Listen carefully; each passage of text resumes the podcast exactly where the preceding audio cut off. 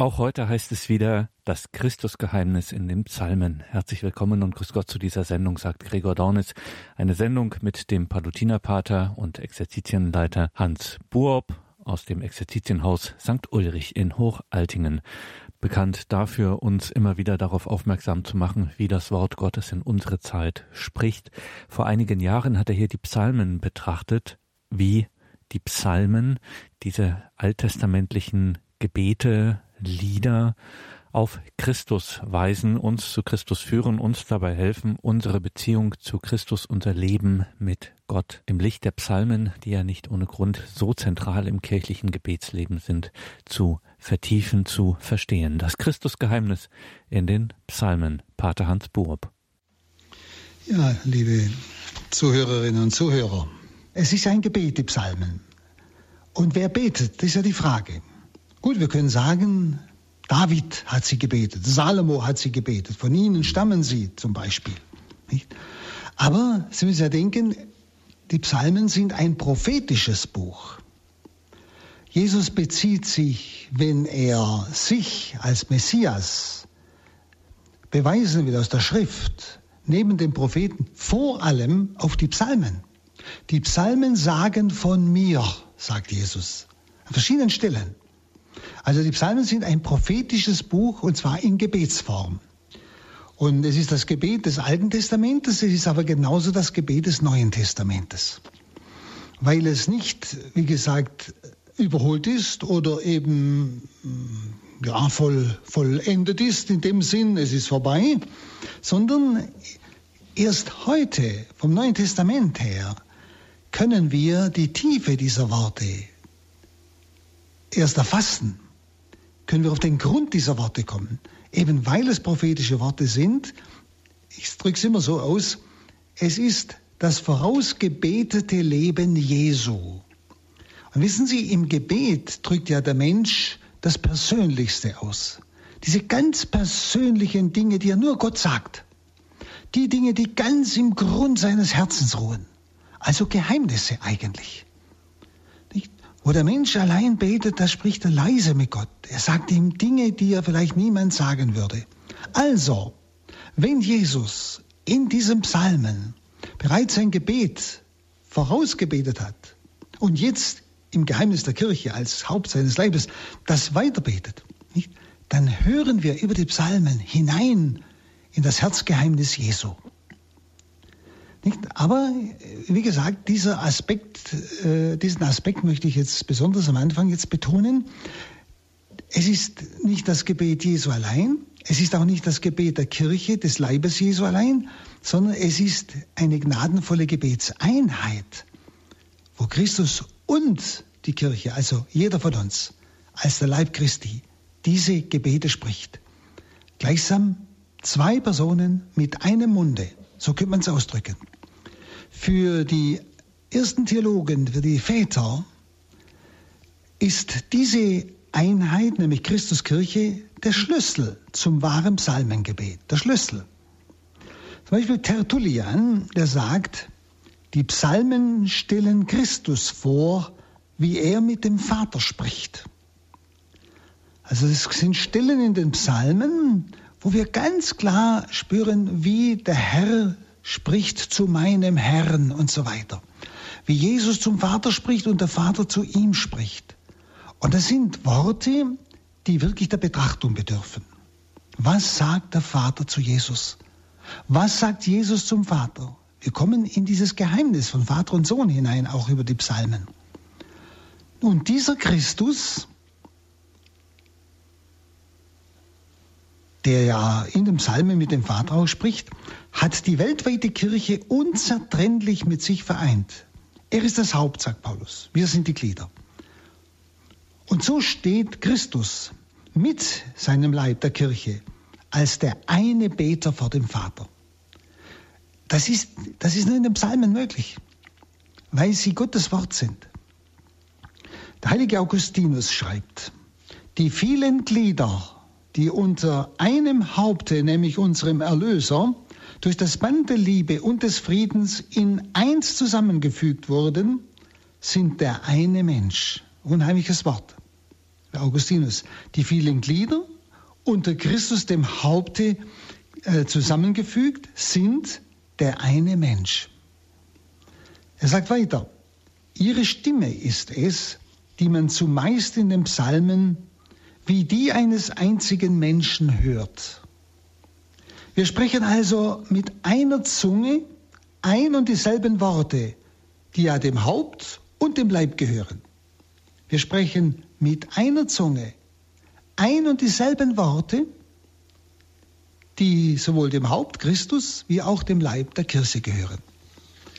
Also es ist, wie gesagt, ein Mund, durch den Christus und die Kirche in den Psalmen sich ausdrückt, zum Vater betet, je nachdem, um was es geht. Weiter sagt Augustinus, wir wollen in allen Psalmen so das Haupt, nämlich Christus, reden hören, dass wir auch den Leib reden hören. Man kann ja das Haupt vom Leib nicht trennen. In allen Psalmen sagt er, das Haupt so reden hören, dass wir auch den Leib reden hören. Allerdings stellt Augustinus sehr klar auch die Zweiheit der beiden Personen, nämlich Christus und Kirche, dar, die ja keine Verwischung der Grenzen zulassen. Und trotzdem sprechen sie beide mit einem Mund. Er sagt dann, hören wir aber doch das Haupt als Haupt und den Leib als Leib. Nicht als ob wir die Personen trennten, aber man muss, man muss ihre Würde unterscheiden. Das Haupt rettet, der Leib wird gerettet. In den Psalmen kommt da Verschiedenes zum Ausdruck. Da kommt einmal das Handeln Gottes zum Ausdruck, das gepriesen wird. Oder wo sich Gott selbst ausdrückt. Also äh, wo Augustinus sagt, beide, Christus und Kirche, sprechen zwar mit einem Munde, aber Einmal spricht in besonderer Weise das Haupt, wenn es um die Rettung der Menschen geht. Und zum anderen spricht in besonderer Weise der Leib, wo es um das gerettet werden geht. Also das Haupt ist da, um die Sünden abzuwaschen, der Leib, um sie zu bekennen. Nicht? Aber das Schöne, das Tiefe ist eigentlich, dass Christus auch dort, wo wir die Schuld bekennen, wie in, in Bußpsalmen und so weiter, wo Christus gleichsam in uns, er hat sich ja für uns zum Sünder gemacht, ja, und gleichsam in uns in den Psalmen vor den Vater tritt. Aber, wie Augustinus sagt, es ist in besonderer Weise die Stimme der Kirche, die um Erbarmen bittet. Aber Jesus hat sich an unsere Stelle gesetzt. Deshalb bittet er mit uns. Und das ist das Wertvolle, das ist das Kraftvolle dieses Gebetes, dass er in uns und mit uns den Vater um Erbarmen bittet. Also so, dass auch er dieses Erbarme dich und dieses Wir haben gesündigt gleichsam mitspricht in uns. Er leidet ja in uns.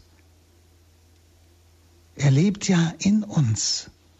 Ich denke, das sind Gedanken, die Sie merken, ja, man tut sich schwer, das auszudrücken, äh, aber die der Betrachtung wert sind. Was uns da eigentlich in den Psalmen begegnet und auch offenbart. Der Herr steht an unserer Seite. Wenn Sie, wir sprechen da oft davon, ja, wir leiden, Gott schaut zu. Wenn Sie die Psalmen beten, werden Sie das nicht mehr sagen können. Da leidet Christus in uns und er drückt das in uns aus. Wissen Sie, das ist gemeint. Er und wir mit einer Stimme. Und da, da kommt so wunderbar zum Ausdruck in den Psalmen, nicht? Äh, er stellt sich mit uns auf die Stufe des Sünders, denn er hat ja die Sünde auf sich genommen, nicht? Und er fleht mit uns um, um Erbarmen. Und er leidet in uns mit unter den Folgen der Sünde und drückt das aus in uns. Das ist gemeint. Ich hoffe, dass Sie es jetzt vielleicht verstehen können. Und das ist etwas Wunderbares, dass ich als Sünder dann nicht allein vor dem Vater stehe, sondern er, der mich versöhnt hat mit dem Vater, er betet mit mir und in mir. Und er trägt meine Schuld mit. Er hat es ja getan, verstehen Sie? Und in den Psalmen ist das gegenwärtig.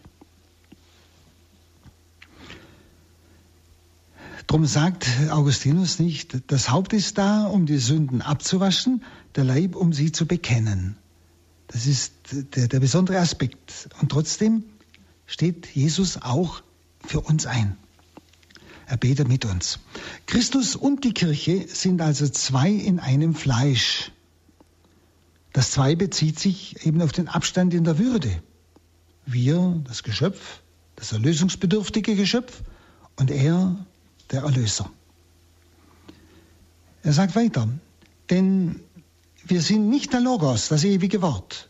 Doch der Logos kommt zum Fleisch, zu uns. Und dort sind wir mit Christus eins. Begleitet mit Christus, wie es Paulus ausdrückt, begleitet mit Christus sind wir alle mit unserem Haupt zusammen der eine Christus, so Augustinus. Also er, er unterscheidet sehr klar, wir sind nicht der Logos, das ewige Wort. Aber Christus ist zu uns herabgekommen, in unser Fleisch. Er ist mit uns. Nicht? Er ist Mensch geworden. Und dieser eine Christus, ja, sagt Augustinus weiter, also Haupt und Leib, dieser eine Christus, das meint er, Haupt und Leib, Christus und Kirche, singt und jubelt Gott in den Psalmen.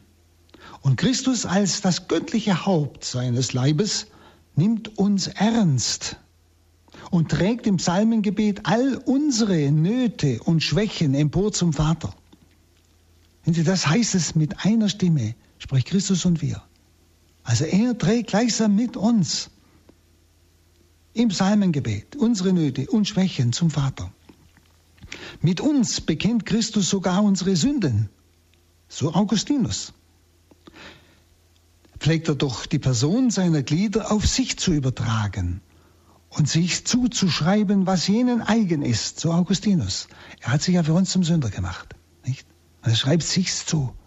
Und er betet in den Psalmen, er ist mit uns und in uns zum Vater. Und bekennt auch mit uns und in uns die Schuld. Vieles spricht Christus in den Psalmen aus der Person des Hauptes, vieles auch aus der Person der Glieder. Und darum spricht er alles so, als sei es nur eine Person, so Augustinus. Und so tritt im Psalm bald mehr die göttliche Seite, bald mehr die menschliche Seite des einen totalen Christus stärker hervor. Und der ganze Christus ist eben Haupt und Leib, das ist ja klar. Nicht? Aber einmal tritt mehr die göttliche Seite hervor, des Hauptes im Gebet, und dann andererseits wieder mehr die menschliche Seite. Und zwar eben dieses einen totalen Christus.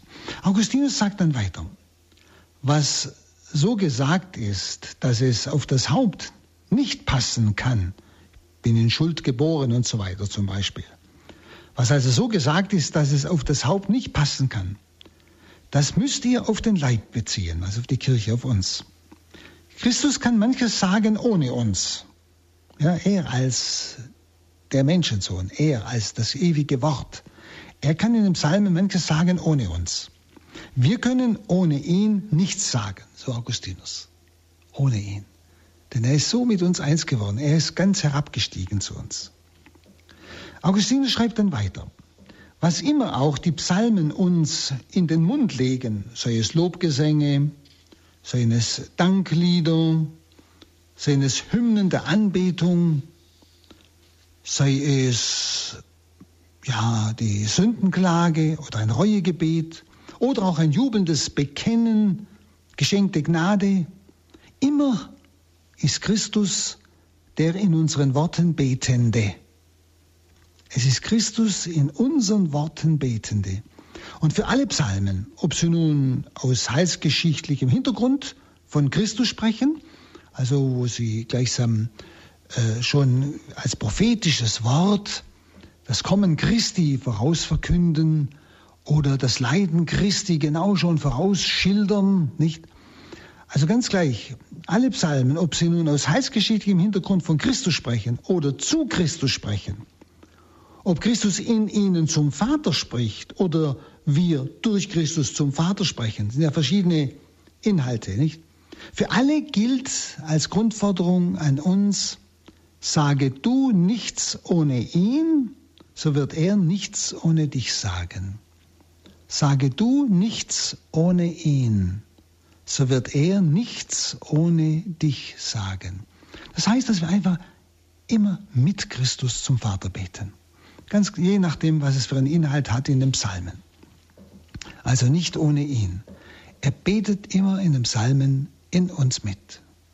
Mit gleichsam, das ist diese eine Stimme, dieser eine Mund. Unergründlich kann man sagen, ja, befreiend, beglückend ist diese Christusmystik des Psalmengebetes. Für jeden, der sie aus seiner christlichen Existenz heraus sich zu eigen macht. Also unergründlich, befreiend und beglückend ist dieser Aspekt des Christusgeheimnisses der Psalmen. Das wäre also so dieser eine Gedanke, diese, diese Einheit von Christus, also Haupt und Leib, Christus und Kirche, wir in den Psalmen, im Beten der Psalmen. Und nun in diesem Zusammenhang jetzt ein Wort zu den sogenannten Fluchpsalmen.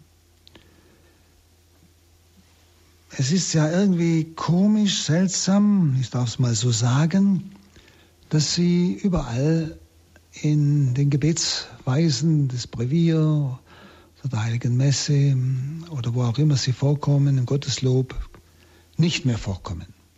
So als wäre, wären diese Abschnitte der Psalmen nicht Gottes Wort. Ich fürchte, dass das mit bestimmten theologischen Theorien zu tun hat, äh, sodass diese Gedanken da nicht mehr so richtig hineinpassen. Aber sie passen hundertprozentig in die gesamte Lehre der Kirche hinein. Und deshalb schauen wir uns mal an. Man kann also wirklich die Frage stellen, wenn man diese Abschnitte in manchen Psalmen liest, können diese Abschnitte, das was man also Fluchpsalmen nennt, können diese überhaupt ein Heimatrecht im Christusgebet der Kirche haben? Im Christusgebet, wo ja Christus in den Psalmen betet. Oder zeugen diese Abschnitte, sogenannte Fluchpsalmen, von einer gewissen unvollkommenen Sittlichkeit des Alten Testamentes.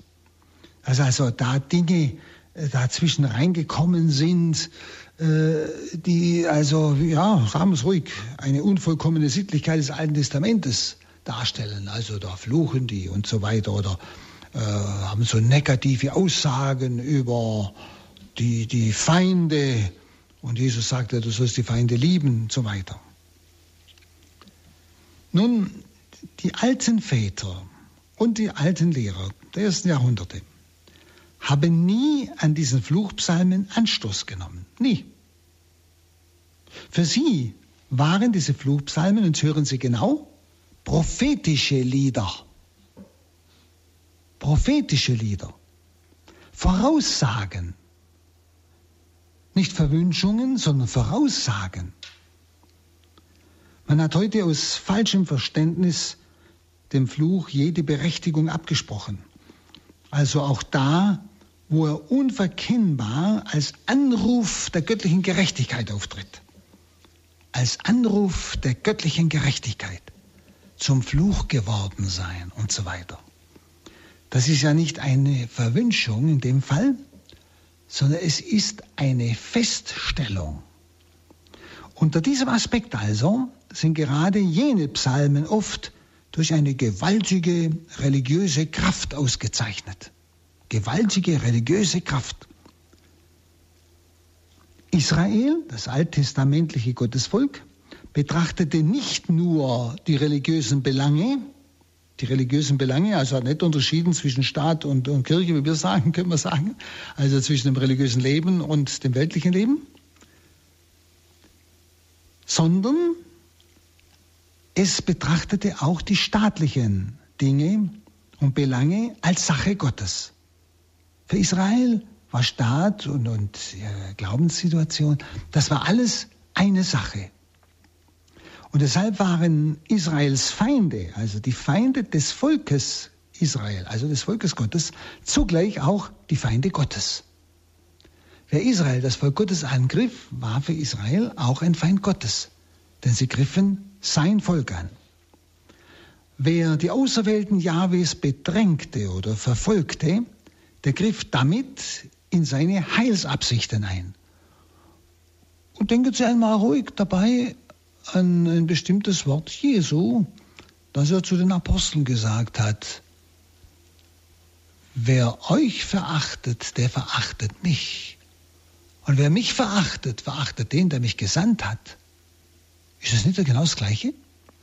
Wer euch verachtet, das heißt die, die zu Christus gehören, natürlich verachtet um ihre Zugehörigkeit zu Christus, nicht? Der verachtet mich. Also haben Sie schon bereits eine ganz gute Parallele. Also deshalb, wer die Auserwählten Jahwes bedrängte und verfolgte, der griff damit seine Heilsabsichten an. Die Heilsabsichten Gottes, die er ja durch sein Volk in der Welt verwirklichen wollte. Denn durch sein Volk wollte er ja Christus, den Erlöser aller Menschen, vorbereiten. Wer sein Volk angriff oder es womöglich auslöschen wollte, hat sich ja hineingemischt in die Heilsabsichten Gottes. Und damit machte ein solcher Mensch sich zum Widersacher Gottes. Im Psalm 78,10 heißt es, wenn Israel am Boden lag, dann höhnten seine Feinde. Und was höhnten sie? Wo ist ihr Gott? Und spotteten eigentlich Gottes, weil er scheinbar ohnmächtig ist, sein eigenes Volk zu schützen, ohnmächtig gegenüber den Götzen der Nachbarvölker, die das israelitische Volk besiegt haben. Wenn Israel am Boden lag, dann höhnten seine Feinde, wo ist ihr Gott? Dann merken Sie es ganz genau. Nicht? Wer das Volk Gottes angriff, griff Gott an. Und die Feinde höhnten, wenn sie das Volk Israel besiegen konnten, nicht, wo ist ihr Gott? Sofort. Ihr Gott kann ihnen nicht helfen, der ist schwach. Unsere Götzen sind stärker. Und dann flammte im Herzen Israels, gerade im Gebet, der Eifer für die Ehre Gottes in seinem Volk auf. Und so glaubten sie, die strafende Macht der Gerechtigkeit Gottes auf seine Feinde herabrufen zu dürfen. Nicht? Es geht dann nicht einfach, wissen Sie, um meine Feinde, sondern es ging um die Feinde Jahwes. Sie griffen ja in seinem Volk Jahwe selber an, seine Heilsabsichten. Und deshalb hat gleichsam das Volk geglaubt, es darf die strafende Macht der Gerechtigkeit Gottes auf seine Feinde herabrufen. Ja.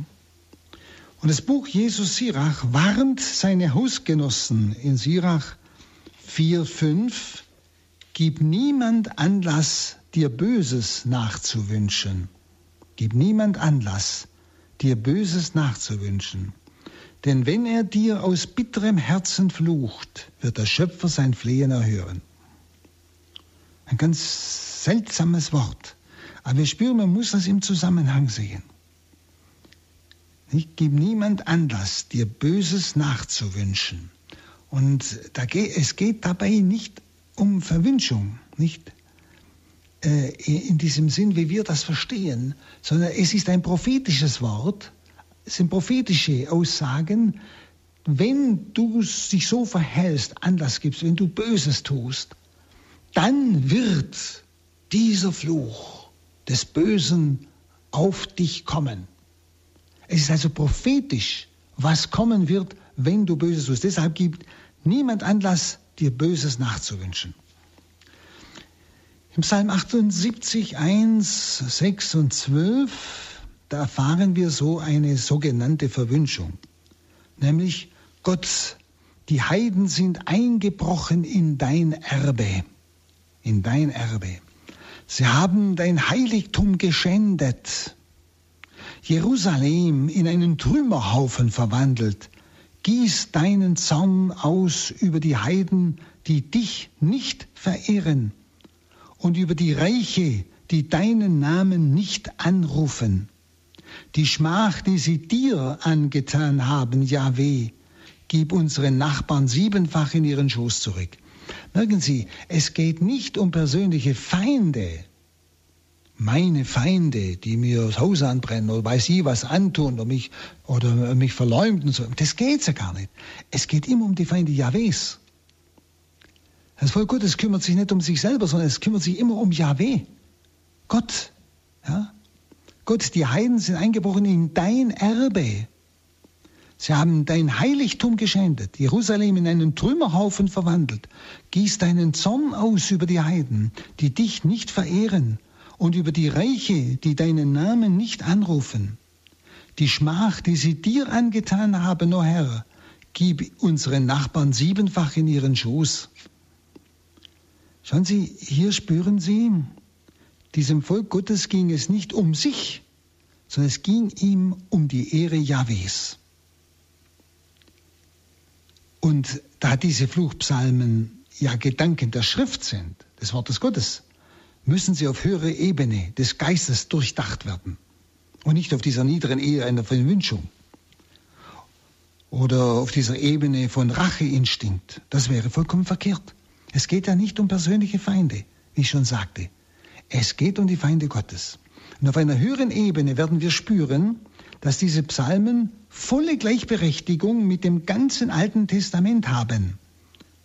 Wenn wir sie nämlich dem prophetischen Charakter nach anschauen, dem prophetischen, dem Voraussagenden in dem Fall. Es geht immer wieder um die Gegenspieler Gottes im Alten Bund. Nicht einfach um die menschlichen Feinde, sondern die Gegenspieler Gottes. Nicht? Also um die Feinde und Widersacher jetzt neutestamentlich gesprochen, Christi, wenn wir es auf den neuen Bund also übertragen. So zum Beispiel im Buch der Weisheit 18.4, da heißt es, jene, das sind in dem Fall die Ägypter, hatten es verdient, des Lichtes beraubt zu werden und in Finsternis gefangen zu sein. Sie hatten ja deine Söhne gefangen gehalten, durch die das unvergängliche Licht des Gesetzes der Welt mitgeteilt werden sollte. Also sie haben das Volk Israel, in dem das Licht, das kommende Licht Christus, eben schon im Wort Gottes vorausgesagt, also schon verborgen im Volk gegenwärtig ist, sie haben dieses Volk in Ketten gehalten. Gleichsam, äh, ja, ja, versklavt. Nicht? Und deshalb konnte, obwohl sie das Licht ja schon verborgen in sich hatten, dieses Volk Israel, konnten die Ägypter aber dieses Licht nicht wahrnehmen. Nicht? Also das Licht war damals noch verhüllt in seinem Volk, also im Wort Gottes, im Wort der Schrift, der Propheten, der Psalmen und so weiter. Und das Volk Gottes hatte ja dieses Licht verhüllt in sich, in seinem Wort. Und es brach gleichsam mit der Erscheinung Christi, dieses Licht, das verborgen im Alten Testament, im Wort Gottes des Alten Testamentes gegenwärtig war, es brach mit der Erscheinung Christi erst eigentlich hervor. Und die Ägypter haben es nicht erkannt, sie blieben blind. Das meint äh, dieses Wort der Weisheit. Wer also die Träger des Gesetzes, das alttestamentliche Bundesvolk, verfolgte, versuchte das steigende Christuslicht auszulöschen. Nicht? Wer das Gottesvolk versuchte, das ja das Wort Gottes schon äh, äh, hatte, in dem das Licht schon vorausgesagt wird, nicht? nämlich Christus. Nicht? Wer also sie verfolgte, der versuchte bereits das steigende Christuslicht auszulöschen. Und so stellen für uns die Gottesfeinde des alten Bundes eigentlich die Feinde und Verfolger Christi dar. Das ist gemeint. Nie, die wir heute als Verfolger und Feinde Christi darstellen oder erkennen, das ist alttestamentlich gemeint mit den Feinden des Gottesvolkes. Und Sie merken ja an den Psalmen, es geht immer um die Ehre Jahwes. Nicht? Und so sahen es auch die Feinde.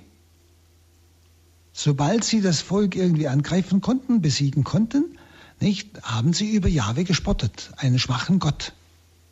Nicht? Da merken Sie diese, diese Einheit. Nicht? Und das meinen diese Psalmen, wenn sie dann äh, über diese Völker, die Jahwe verachten, solche äh, prophetischen Worte sprechen. Das sind nichts anderes als Gerichtsworte. Das Volk selber spricht bereits das Gericht aus über die Feinde Gottes. Das heißt nicht, sie verwünschen sie, sondern es ist eine Voraussage dessen, was, mit was die rechnen müssen, die Gott verfolgen, die Feinde Gottes sind. Alttestamentlich gilt genauso im Neuen Testament. Nun, verschiedene dieser Aussagen beziehen sich ganz konkret zum Beispiel auf Judas, den Verräter Jesu, wo es heißt, damit die Schrift erfüllt würde. Es heißt dort, der mein Brot ist, das sagt ja Jesus, hat die Verse wider mich erhoben. Also der Herr selbst hört im Psalm, in der Stimme des unschuldig verfolgten Gerechten seine eigene Stimme. Jesus zitiert ja mit diesem Satz einen Psalm, nicht? Nämlich, der mein Brot ist, hat die Verse wider mich erhoben. Das hat ja Jesus im Abendmahlsaal zitiert. Oder denken Sie an Psalm 86, 26. Verödet stehe ihre Wohnstadt da und niemand hause mehr darin. Nicht? Das ist nicht eine Verwünschung, sondern ist eine Voraussage. Das wird das Schicksal derer sein, die die Feinde, die Feinde Gottes sind. Und diese Worte zitiert die Apostelgeschichte, und zwar wieder auch im Blick auf Judas, und dazu noch eine andere Stelle im Psalm 108,8. Sein Amt erhalte ein anderer. Apostelgeschichte 1,20. Oder zum Beispiel der Hilfeschrei des verfolgten Gerechten im Psalm 68 bezeugt der Evangelist als das Los des gekreuzigten Herrn selbst. Nicht?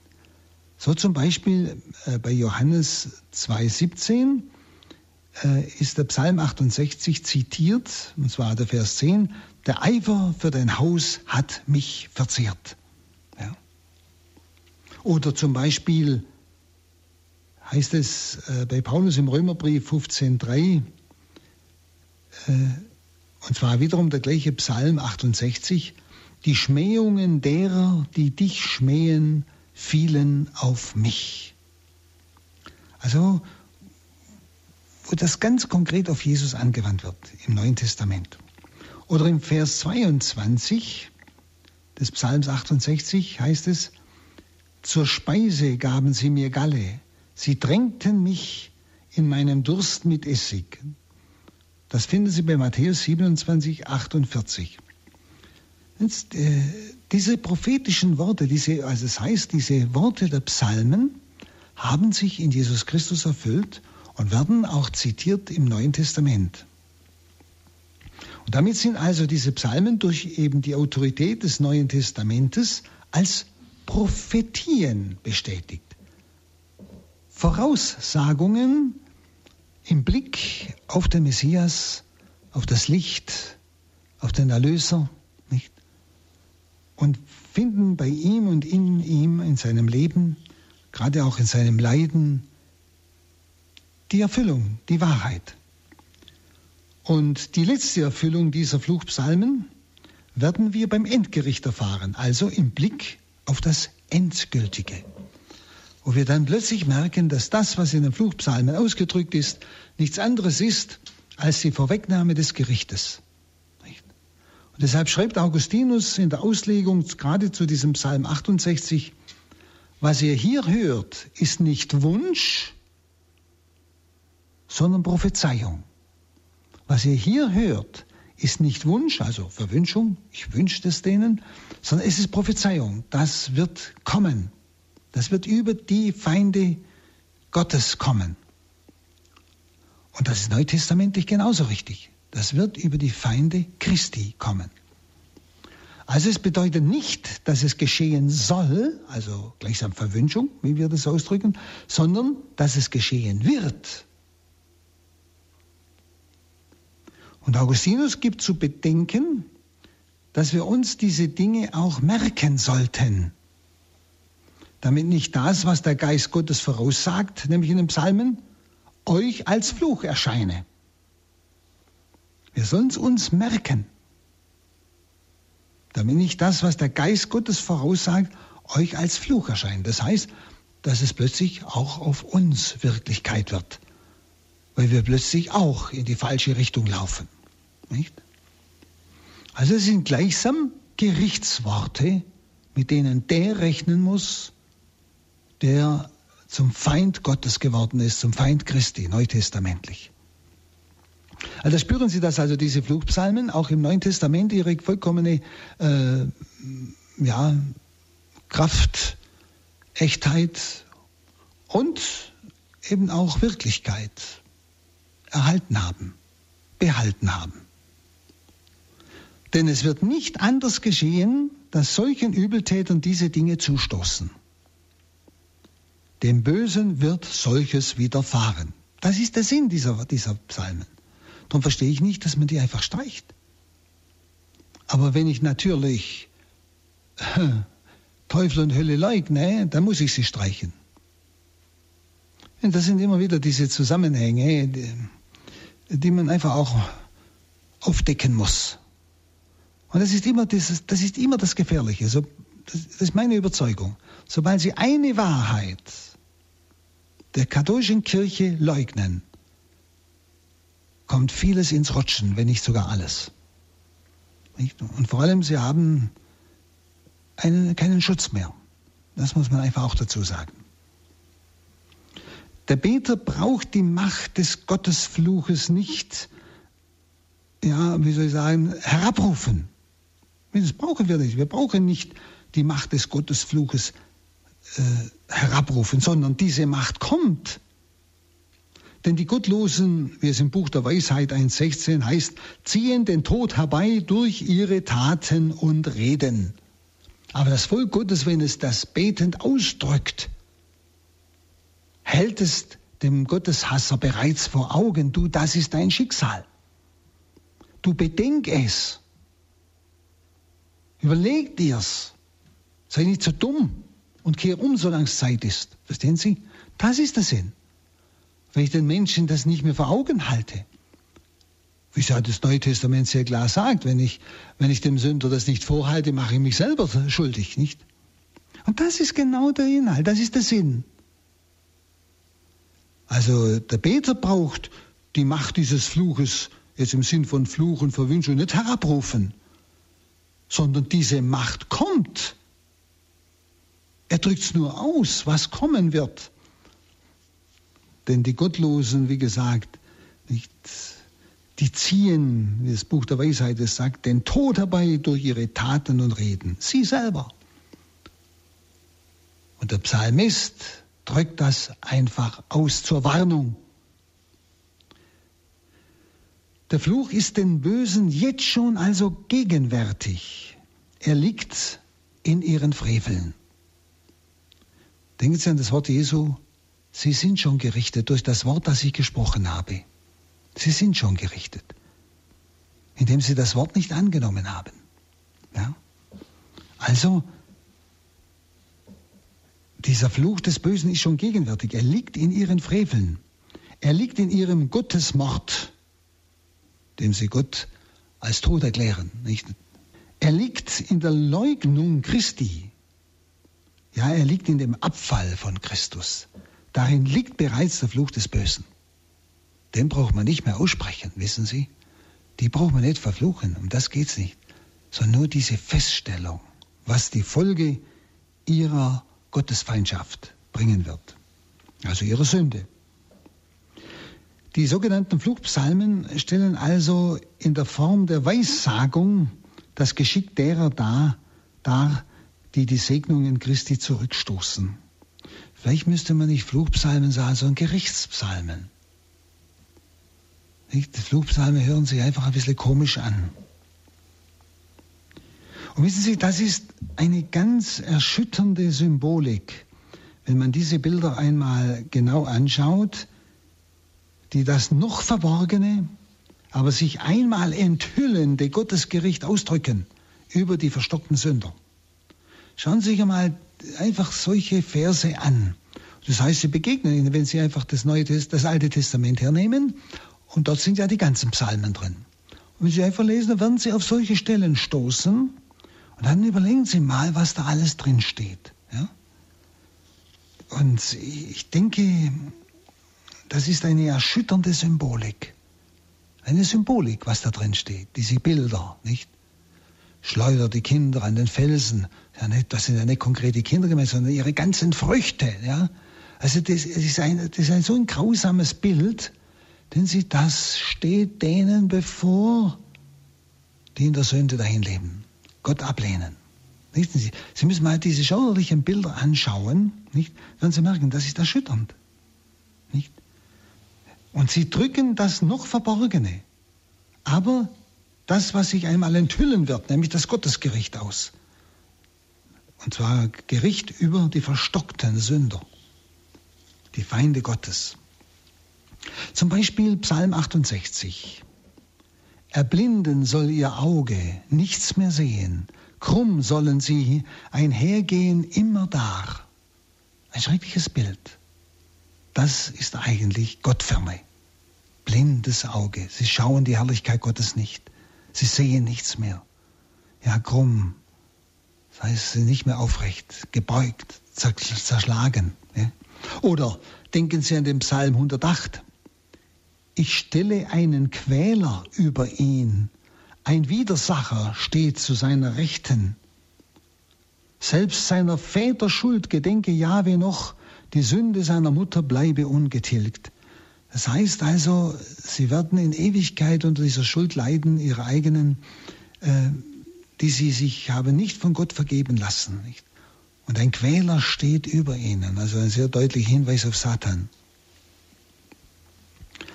Und diese Sünde, die, die kann nicht getilgt werden. Das heißt, sie, sie lastet ewig auf ihm. Die Folge dieser Sünde lastet ewig auf ihm. Also es sind ganz massive Bilder. Es heißt weiter, als schuldig werde er befunden im Gerichte und sein Gebet sei ihm wie eine Sünde. Also ein Widerspruch. Er ist Feind Gottes. Augustinus sagt, derjenige verdiene es, den Widersacher über sich zu haben also der sich gegen Gott stellt und keine Versöhnung mit Gott will. Er verdiene es, den Widersacher über sich zu haben. Das ist dieses beim Psalm 108, ich stelle einen Quäler über ihn. Das heißt also, dem Teufel untertan zu sein, was Augustinus hier meint, der Christus nicht unterworfen sein wollte. Der, der Christus ablehnt, oder im Alten Testament Yahweh, der sich nicht unter Christus stellt, er wird für ewig eben diesem Quäler unterstellt sein, untertan sein. Wenn man das rein, wenn man jetzt also diese Aussagen rein äh, so rachedurstig sieht, dann kann man natürlich das nicht beten. Das ist unmöglich, nicht? Und ich denke, dass manche das so, so gesehen haben, aber vergessen haben, dass es Gottes Wort ist, dass es irgendwie eine, auf einer höheren Ebene eben des Geistlichen erklärt werden muss und gemeint sein muss. Das Alte Testament spricht einmal in Bildern. Ich muss diese Bilder übertragen. Und es sind mächtige Bilder für das Gericht und für die Folgen der Gottesfeinde. Ich denke, das spüren Sie selbst. Die Kirche tritt nun gleichsam beim Beten dieser sogenannten Fluchtpsalmen gleichsam in die Rolle Christi ein und vollzieht schon jetzt mit Christus das Gericht, indem sie das betet. Das Gericht, das dann bei der Erscheinung des Herrn an allen Feinden und Leugnern des Welterlösers offenbar werden wird. Also indem die Kirche mit Christus zusammen das betet, vollzieht sie bereits mit ihm das Gericht. Also die heilige Kirche richtet nicht aus eigener Machtvollkommenheit, das ist unmöglich, sondern in der Teilhabe an ihrem Haupte Christus. Schauen Sie, deshalb schreibt ja auch Paulus in 1 Korinther 6, 2, wisst ihr nicht, dass die Heiligen den Kosmos, das heißt die gottwidrige Welt richten werden. Wisst ihr das nicht? Schauen Sie, das geschieht, indem Sie mit Christus dieses Gericht bereits in diesen Psalmworten aussprechen. Und aus diesem Hintergrund des sogenannten Fluchpsalmen, ich sage immer sogenannten, weil mir das Wort einfach nicht richtig gefällt, ergibt sich dass Christus das Schicksal der Menschen ist. Christus ist das Schicksal der Menschen. Und das Verhältnis zu Christus allein entscheidet über Gnade oder Ungnade, über Segen oder Fluch, über die ewige Annahme oder Verwerfung durch Gott. Und auf diese Weise bringen diese Fluchpsalmen keinen, keinen Missklang in diese heilige Psalmodie der Psalmen, sondern auch sie gereichen wie die übrigen Psalmen zur Verherrlichung Christi und zur Verherrlichung seines Heilsgeheimnisses.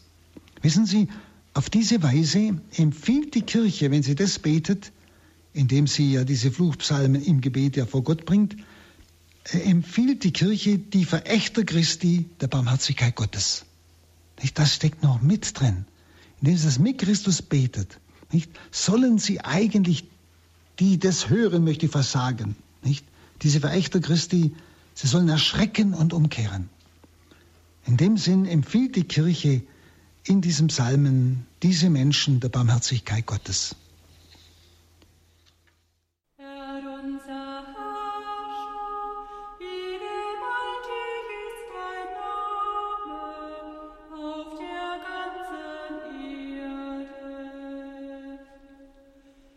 Im heutigen Katechismus hörten Sie wieder Pater Hans Burb, Palutiner im Exerzitienhaus St. Ulrich in Hochaltingen, mit einer Reihe zum Christusgeheimnis in den Psalmen. Vor einigen Jahren hat er hier einmal ganz vertieft die Psalmen betrachtet mit diesem besonderen Blick auf Christus hin und von Christus her. Kann man alles nachhören in unserer Mediathek natürlich. Schauen Sie auch in die Details zu dieser Sendung auf horeb.org im Tagesprogramm. Haben wir auch einen Link zum Unio Verlag, der Verlag, wo unzählige Medien, also Bücher, Tonträger etc. von Pater Hans Burb zu erwerben sind. Horeb.org Tagesprogramm Details zu dieser Sendung. Danke Ihnen allen fürs Dabeisein. Am Mikrofon verabschiedet sich Ihr Gregor Dornis.